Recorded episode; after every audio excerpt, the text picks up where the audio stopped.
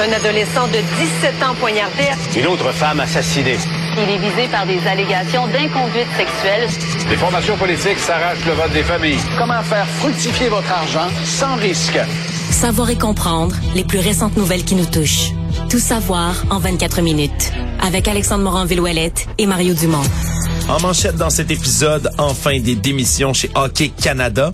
Paul Saint-Pierre Plamondon ne compte pas prêter serment au nouveau roi George III. Ce dernier d'ailleurs sera couronné très bientôt, le 6 mai 2023. Et la mission DART de la NASA est un franc succès. Tout savoir en 24 minutes. Savoir en 24 minutes. Bienvenue à Tout savoir en 24 minutes. Bonjour Mario. Le roi Charles III. Charles III. Est-ce que j'ai dit Georges III? T'as dit Georges. Non. Il a existé. Mais il a existé. En plus, c'est lui qui est à l'origine hein, euh, de la Révolution américaine. Hein, il y a celui quelques qui avait- années, oui, il y a quelques 200, années. 250 ans. Là, On mais, voit euh, en moi mon grand côté monarchique. Je suis Voilà. nostalgique de, de De cette, cette époque. Voilà. Mais non, nous y reviendrons dans quelques instants parce que la nouvelle qui retient le plus l'attention au Ouais. goût du jour, c'est évidemment ces démissions en bloc chez Hockey Canada, attendues depuis des mois, hein, littéralement. Il y en avait eu une durant le week-end, la présidente par intérim du conseil d'administration. Andrea Skinner, qui, elle, a démissionné avant, disons-le, là, on s'entend peut-être la soupe chaude, avant que les autres ne le fassent. Donc, c'est le directeur général, euh, Scott Smith, qui démissionne avec, entre autres, tous les membres du conseil d'administration d'Hockey Canada qui quittent également. Donc, on veut faire place à un nouveau groupe d'administrateurs, administratrices. Tout ça doit être fait. C'est bien, dans, dans leur lettre, là, ils parlent qu'ils ont bien compris l'importance d'un nouveau leadership. Mais ça a pris du temps avant Ouais. qu'ils comprennent. Hein? C'est Ouais. peut-être ça le- le- la Des fois, clé de l'énigme. Des fois, tu te dis, rendu là, après autant de jours, ça vaut-tu encore la peine, ce paragraphe-là? de faire le beau communiqué, on vous a entendu, Ouais. comprenons. Tu pourrais dire, coupe sur le violon, là, garde, c'est correct, là. Bon. euh, on en a eu assez, il y a assez de monde qui ont coupé dans, nos, dans notre financement, qu'on s'en va. Bref, peu importe comment ils l'auraient formulé, le résultat est le même. Ils ont jusqu'au 17 décembre prochain pour nommer donc un nouveau directeur général et des nouveaux membres du conseil d'administration. D'ici là, c'est un comité de gestion intérimaire qui va être mis sur pied pour superviser les activités de la fédération. Et là, est-ce que ça va devenir, c'est la prochaine question, trop peu, trop tard à ce moment-ci? Non. Non. Non, non. euh, écoute, il s'est perdu des semaines, comme on dit. Le temps, le temps, ça va rien que c'est un bar. là. Tu peux pas réutiliser le temps perdu. Mais pour les commanditaires, par exemple? Est-ce qu'il y en a qui vont refuser de revenir parce que d'être associé à Hockey Canada, ça devient trop toxique? Euh, non. Non. Non. Même, je pense que s'ils font bien leur travail. D'abord, les commanditaires, là, si tu veux mon avis, là, pense pas qu'il faut qu'ils s'occupent de ça dans trois jours. Là, Là, il va y avoir un groupe par intérim, ils vont réélire, ils vont euh, réélire ensuite un conseil permanent qui lui va donner des nouvelles orientations, probablement faire quelques conférences de presse pour annoncer des gestes qui vont redonner confiance, etc. C'est après ça que tu vas voir les commanditaires. là. De toute façon, il y a pas. Peut-être qu'il y a certains événements où il y a une urgence, je connais, mais c'est la je pense qu'à un moment donné, il faut que tu acceptes. Là, tu as perdu les commanditaires, tu as un problème. Tu vas retourner les chercher quand tu vas avoir quelque chose à leur donner pour les rassurer de un. De deux, je veux dire, là, OK, là. C'est parce que Hockey Canada, c'est une catastrophe de relations publiques ce qu'ils ont fait. Parce que convaincre des entreprises au Canada de s'associer au hockey, à l'équipe nationale, Euh, c'est pas compliqué ben non, c'est pas compliqué. Ben non. c'est naturel. En fait, techniquement, je veux dire, si une entreprise s'entêtait à dire on s'associe plus jamais qu'à Hockey Canada, puis là, je parle dans un scénario où le travail de redressement a été fait. À mon avis, tu vas voir son concurrent, là. Ouais. Tu dis, tu sais pas quoi, là. Le- L'autre d'en face, là, il veut plus, il veut plus jamais faire affaire avec nous autres. On t'ouvre la porte, puis ça se peut que le concurrent saute dans le, saute dans le, tout de suite dans le camion, là. Ouais. Le- L'enjeu, c'est ça, c'est que comment tu fais cette en combien de temps tu fais cette transition-là, quel geste clé tu tu poses pour redonner confiance, parce que Oui. T'as peut-être raison de dire qu'ils vont être échaudés, là. Tu je veux dire, le commanditaire voudra pas rembarquer. Tout de suite, Puis redébarquer au mois de mai parce que, tu rembarquer au mois de février, puis redébarquer au mois de mai parce on qu'il y a trouve des- un des troisième compte finalement secret au sein d'Hockey Canada exact, pour euh, exact, évidemment faire taire les scandales sexuels. Non, c'est certain que ça va prendre du temps. C'est combien de temps? Les prochaines questions là, sur la table, c'est combien de temps? Il y a aussi beaucoup de gens, Mario, qui semblaient se demander aujourd'hui, ben, ces gens-là qui démissionnent, est-ce qu'ils ont eu un, un beau paquet d'argent, par exemple, pour démissionner? Est-ce qu'ils ont un beau parachute C'est probable que certains, mais c'est surtout le, président directeur général, les membres du conseil d'administration, ça m'étonnerait. Mais euh, et, là, dans ce cas-là, faudra voir.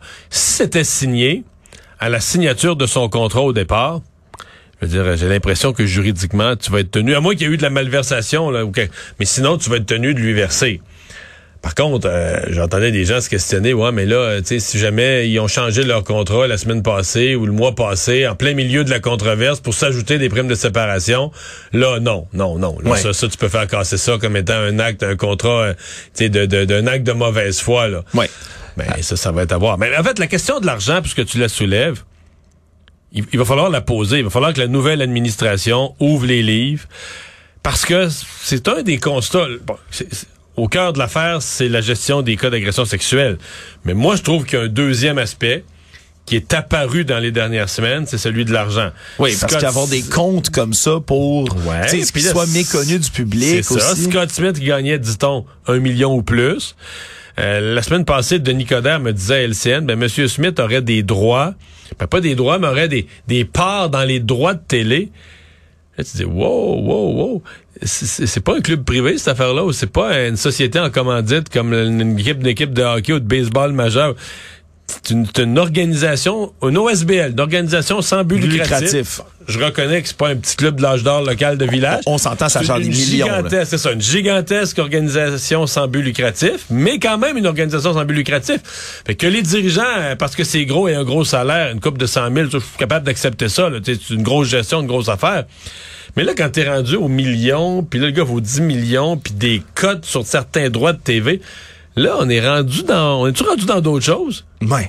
Puis ça, c'est c'est la question aussi qui se pose autour de ça. C'est est-ce qu'on a tardé autant à s'en aller, à démissionner parce qu'il y avait des choses à cacher comme ça?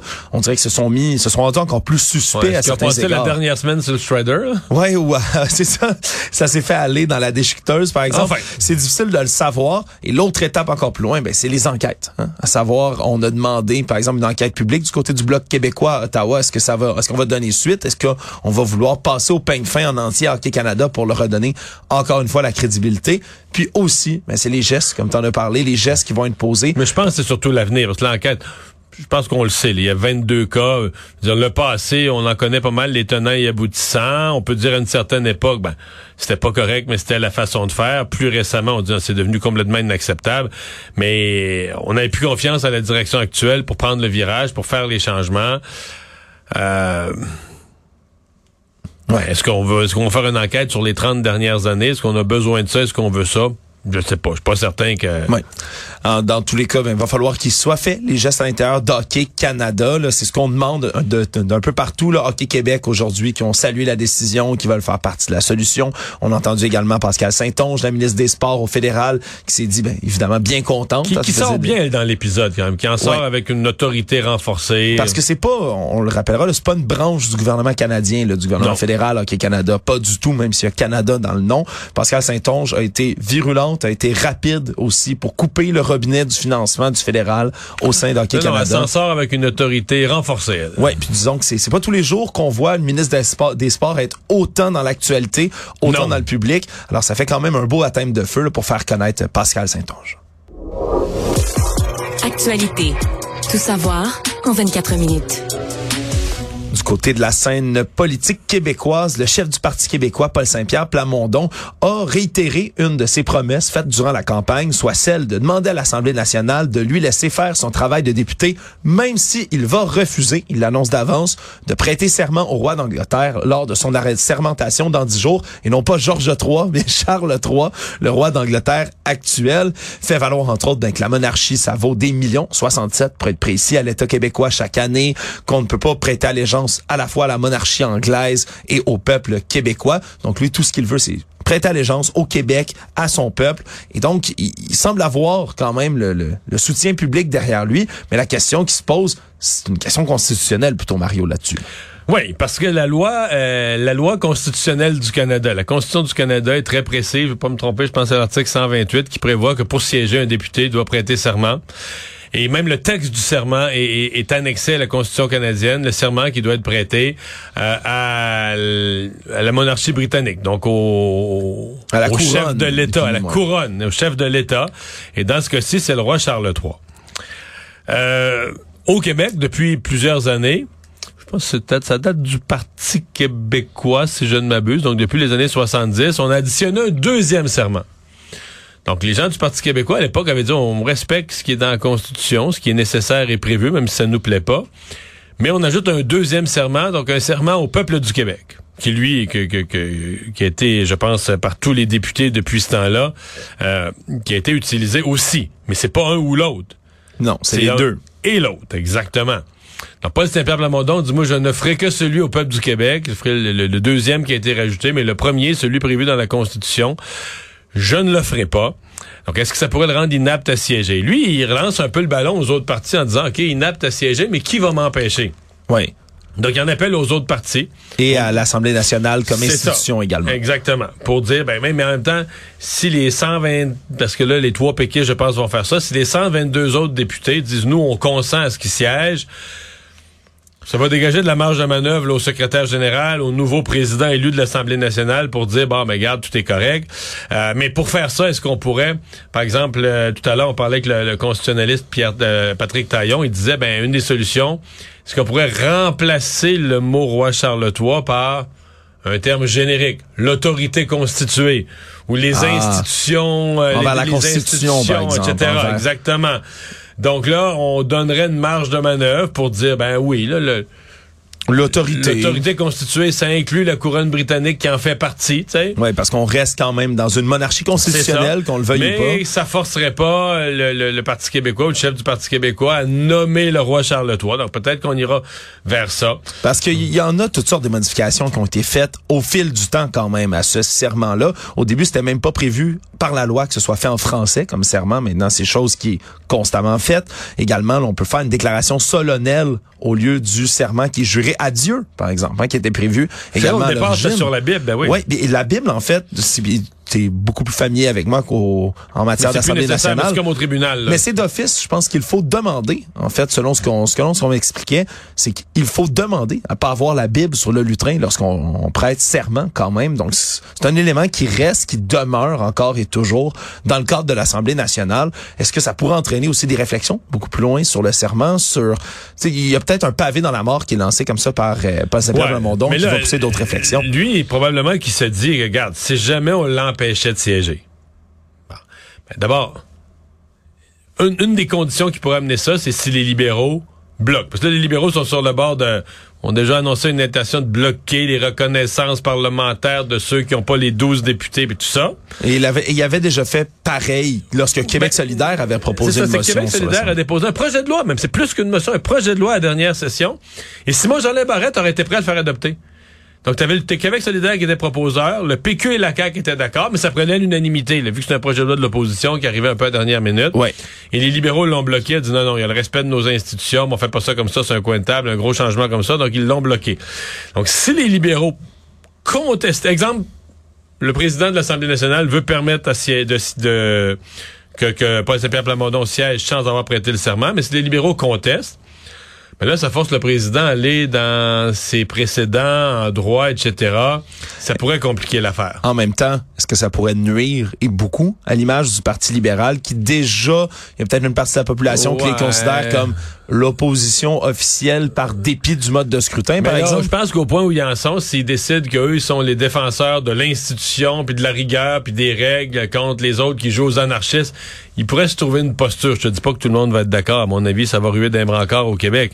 Et peut-être Mais- peut-être que c'est une manière aussi pour Paul Saint-Pierre Plamondon qui se retrouve avec une équipe extrêmement réduite de députés de faire parler faire d'eux parler de aussi lui, encore puis de rester présent dans l'actualité. et peut-être même de créer une crise constitutionnelle, parce qu'imagine si on devait l'empêcher de siéger, les électeurs de Camille Lorrain pourraient faire signer une pétition, les électeurs de Camille Lorrain seraient outrés de dire ben ça n'a pas d'allure, là, on a voté, puis parce qu'il veut pas prêter allégeance au roi, on l'empêche de faire son travail de parlementaire, donc pourrait créer une, une espèce de, de- de crise politique. Tout savoir en 24 minutes. Sur la scène fédérale, il y a un nouveau sondage qui est paru. Pierre Poilièvre serait, euh, disons, un peu derrière Justin Trudeau pour la sélection d'un nouveau premier ministre. C'est un sondage de la firme Nanos qui a été publié dans le Globe and Mail aujourd'hui. Et là, c'est un contexte assez particulier, Mario. Si on avait sur le bulletin de vote uniquement Justin Trudeau et Pierre Une Poilievre, présidentielle à deux, là. une présidentielle à deux, simple taux, il y a personne d'autre. Qui on choisirait? 46 personnes des gens qui ont été sondés choisiraient Justin Trudeau, donc le chef libéral. 30% pour le chef conservateur Pierre C'est Poilievre. quand même un gros écart, là, 46 contre 30% Et 19 qui veulent ni l'un ni l'autre. Oui. C'est quand même euh, non négligeable dans tout ça. qui, qui, qui savent pas. Mais euh, moi, euh, ça- bon, on, on comprend que dans la dynamique, dans la vraie vie, c'est une campagne à plusieurs partis. Et donc, euh, il y a une partie de ceux qui aiment pas, pas Pierre Poliev qui voteraient NPD. Donc, l'élection serait beaucoup plus serrée que ça. Mais ça devrait quand même inquiéter M. Poliev parce que à ce point-ci, dans un troisième mandat de Justin Trudeau, avec l'inflation quand même que M. Trudeau était, il y a des gens qui sont insatisfaits. Ça, il a pris du temps à réagir à l'inflation, à aider les familles. Tu sais, tu pourrais avoir un, un réflexe de n'importe qui sauf Trudeau, là. Ouais. Puis que, regarde, là, même moi, n'importe quel nom l'autre bord, moi, je veux plus Trudeau, je veux le remplacer. Faire table rase, là, comme ça arrive Exactement, souvent. comme ça arrive souvent, qu'on dit, garde, on veut se débarrasser de celui qui est là, mais moi, n'importe qui en face, on change. Et là, non. Quand on met le nom de Pierre Poilievre, c'est-à-dire qu'il y a un côté qui inquiète, qui repousse assez pour que même avec une insatisfaction grandissante avec le gouvernement, finalement, on reviendrait à Justin Trudeau. Donc, il y a un message là pour M. Poilievre, d'autant plus que Mais chez les femmes, Chez c'est très marqué. c'est les femmes, absolument. 52% choisirait Justin Trudeau contre 22% pour Pierre Poilievre. Le 30 points d'écart, c'est énorme chez les femmes. Chez les hommes, c'est beaucoup plus serré. Là, c'est 39-38% donc 1% d'écart. Mais Chez les femmes, semble-t-il que Pierre Poilievre fait vraiment, vraiment pas l'unanimité. Il va y avoir du travail à faire de ce côté-là. Savoir et comprendre. Tout savoir en 24 minutes. L'ex-entrepreneur Tony Accurso est endetté de plus de 107 millions de dollars. Nos, collègues du bureau d'enquête qui ont découvert qu'il a en- récemment entrepris là, des démarches en vertu de la loi sur la faillite. Et tout ça survient au même moment où sa famille est visée par plusieurs incidents et menaces d'origine criminelle. Euh, En début juillet, par exemple, le véhicule qui était devant la résidence de son fils était la victime d'un incendie criminel. 24 août, résidence à côté était ciblée par plusieurs coups de feu. Deux jours plus tard, c'est une dizaine de coups de feu encore qui atteignent la résidence du fils de Monsieur Accurso. Et ensuite, là, c'est un incendie criminel qui est survenu dans la nuit d'hier à aujourd'hui, qui a ciblé la résidence de la fille de Monsieur Accurso. Qui sont tous dans le même secteur. Ils habitent tous sur la même, le même bout de rue. Là. Exact. Ils sont tous dans le même coin. là. La famille, on le comprend, est tissée serrée à- géographiquement parlant. Personne n'a été blessé dans cet incident-là. Il y avait personne dans la maison. Personne- La maison est une perte totale, mais il y avait personne dedans. Personne n'était dans la maison. Mais là, ça fait se poser des questions. Tout de même, on a Ah, ces de énormes dettes. là. Ben, les énormes dettes, euh, on va régler une chose. là. Quand tu l'article dit il vaut à peu près une dizaine de millions, puis il en doit 107. C'est-à-dire quand le, quand il y a, quand tu possèdes tellement moins que ce que tu dois, c'est quasiment plus toi qui as le problème. C'est ceux à qui tu dois de l'argent qui ont le. Tu sais, si tu dois, si toi t'as, t'as, t'as 50 000 pièces dans ton compte de banque, tu dois un million à la banque, c'est pas toi qui as le problème, c'est la banque. Toi, Mais- euh, tu vas te lancer dans une démarche de faillite, puis Puis s'il y a des gens qui ont de la misère à avoir un prêt, qui se demandent, ben comment ça se fait lui qui a obtenu des, Non, mais c'est parce qu'il y a des, sommes, de il y a millions? des sommes dues à, je pense, au ministère, du différents ministères du revenu, etc. Entre autres, au ministère du Revenu, hein, on se rappellera qu'il y a les villes également de Montréal et Laval en 2020, elles qui réclamaient des dizaines de millions de dollars à ses entreprises, à lui, parce que son empire commercial, à un certain point, valait presque un milliard de dollars. Donc, c'était avec là, le chiffre d'affaires d'un milliard de dollars. Il n'y a plus rien de ça. Tony Accurso, qui lui avait eu quatre ans de détention, on se souviendra, pour avoir participé à un stratagème avec l'ex-maire de Laval, Gilles Vaillancourt. Donc, euh, on verra comment vont se, vont se dérouler tout ça, ces procédures de faillite. Mais est-ce qu'ils ont un lien aussi avec cette vague de violence qu'il cible lui et sa famille? On peut que spéculer pour l'instant, mais il faudra quand même se pencher particulièrement là-dessus parce qu'il y a Mais la un police, enjeu. la police ce matin euh, était, je suppose qu'ils ont trouvé des accélérants, mais il était formel sur le fait que c'est traité comme un incendie criminel. Actualité. Tout savoir en 24 minutes. À Montréal, la ville va allonger 6 millions de dollars supplémentaires. Tout ça pour la construction des paddocks du circuit Gilles Villeneuve. On se rappellera qu'au départ, c'est un contrat de 60 millions de dollars qui a été donné en avril 2018 au groupe Geyser, hein, qui sont les entrepreneurs dans ce dossier-là. Et ce contrat de 60 millions, finalement, on en avait demandé 10 millions de plus du côté de la société Geyser parce que on disait que le chantier avait dû être accéléré pour arriver à temps avec l'édition 2019 du Grand Prix. Il y avait eu des dépassements de coûts. Par la suite, ce qu'on avait appris, c'est qu'il y avait également des infiltrations d'eau à l'intérieur des paddocks. Donc, on a réussi à s'entendre, ce sera 6 millions de dollars qui vont être octroyés donc au groupe Geyser. C'est 6 millions de dollars de fonds publics en tout et partout depuis 2017. C'est 91 millions de fonds publics qui ont été investis par la ville autour du Grand Prix de Montréal, qui est de plus en plus critiqué de toutes parts. Est-ce que ça risque de faire grogner ça déjà, Mario? Ben, critiquer de toutes parts, critiquer d'une seule part, là, critiquer euh, bon, le problème pour Valérie Plante, c'est que c'est dans son propre parti. C'est critiqué vraiment par le mouvement environnementaliste, écolo, anti-véhicule, etc. Il y a celui contre le, trafic sexuel aussi, peut-être un peu, qui vient avec C'est vrai, qui vient avec. Ça aussi, ça, ça soulève des questions. Maintenant, quand tu parles, je me souviens d'une entrevue qu'on a faite avec un intervenant touristique, un intervenant hôtelier, à deux, trois jours du Grand Prix. Puis tu sais, je disais, c'est-tu un mythe, tu sais, que ça amène tant d'argent puis tant de monde que ça? Puis il disait, ben non, ben non, ben non, ben non, c'est complètement hors catégorie avec tous les autres. Tu sais, dans le secteur touristique, il dit c'est l'événement numéro un, puis c'est hors catégorie avec les autres. Donc c'est vraiment un événement à forte retombée. Dans les hôtels du centre-ville, les restaurants, c'est plein, plein, plein, plein, plein pendant la Formule 1. Et c'est plein de gens qui dépensent là. C'est plein de gens, c'est plein avec des prix tout à côté au maximum. Là, tout le monde qui charge le plus cher. Et des gens qui peuvent le payer. Et des gens qui peuvent le payer. Bon, ceci dit sais, est-ce qu'on vient écœurer de payer? Là, au moins, au moins, je pense qu'on a un contrat avec le ministre Fitzgibbon jusqu'en 2032. Là, tu dis, OK, si on paye, on paye des équipements, on paye les paddocks, ben, au moins, on est sûr. Parce que, tu sais, le danger, c'est de payer, payer, payer des équipements, puis euh, dans deux ans, tu te fais dire, on n'a plus de Grand Prix. Là, il, est déménagé dans une autre ville. Là, au moins, on a de la prévisibilité. Tout savoir en 24 minutes sur la scène internationale, le réseau Meta, donc qui comprend Facebook, Instagram et autres, a été désigné officiellement par la Russie aujourd'hui comme une organisation terroriste et extrémiste. On comprendra qu'ils ont, comme plusieurs pays, dont le Canada, une liste hein, d'entités, d'organisations terroristes, donc qui sont jugées illégales et autres. Donc Facebook est considéré comme une organisation terroriste en Russie. Facebook et Instagram, oui, oui, les réseaux que vous utilisez tous les jours chez vous sont maintenant considérés comme terroristes. Pourquoi? Parce qu'ils ont diffusé des images... Euh... Ben parce qu'ils servent évidemment à propager toutes sortes d'images qui sont contraires à l'idéologie russe, hein, à la propagande qui est faite sur la guerre. Autres, les dommages qu'ils causent en Ukraine. Ouais. les dommages, les horreurs, atrocités, crimes de guerre et autres. Déjà qu'en mars, il y a un tribunal russe qui avait interdit à Meta d'être là pour extrémisme, entre autres, ce qui avait justifié son blocage dans le pays. Ce qui veut dire que les Russes peuvent pas utiliser, est-ce qu'ils peuvent avec un contournement informatique, un VPN? Certainement qu'ils Le problème, c'est que en cas d'utilisation, il pourrait y avoir, maintenant que c'est officiellement reconnu comme une organisation terroriste. Au point de vue de la loi, il pourrait y avoir des poursuites contre les gens qui l'utilisent en Russie, ni plus ni moins, qui seraient considérés comme ayant utilisé facilité une organisation terroriste et extrémiste, ni plus ni moins.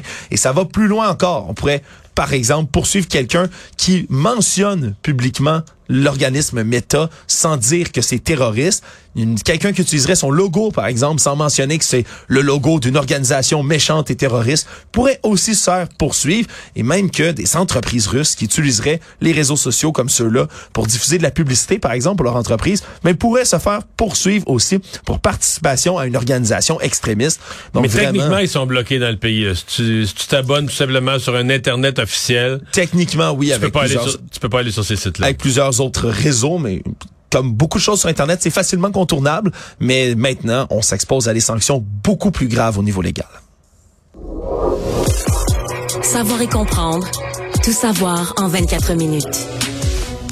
On a des nouvelles du Royaume-Uni. Le roi Charles III, oui, oui, le même auquel Paul Saint-Pierre Plamondon ne veut pas euh, prêter serment, va être finalement couronné. On a la date le 6 mai 2023. T'as peu, t'as peu, je rentre ça dans mon agenda. Oui, tu libères ta journée, congé férié, mai. le popcorn. C'est un samedi. C'est un samedi, bon, ben, tu vois, tu, tu, tu, vas être libéré comme ça pour pouvoir écouter toute la cérémonie hein, qui va se dérouler. Hey, je voudrais pas rater ça.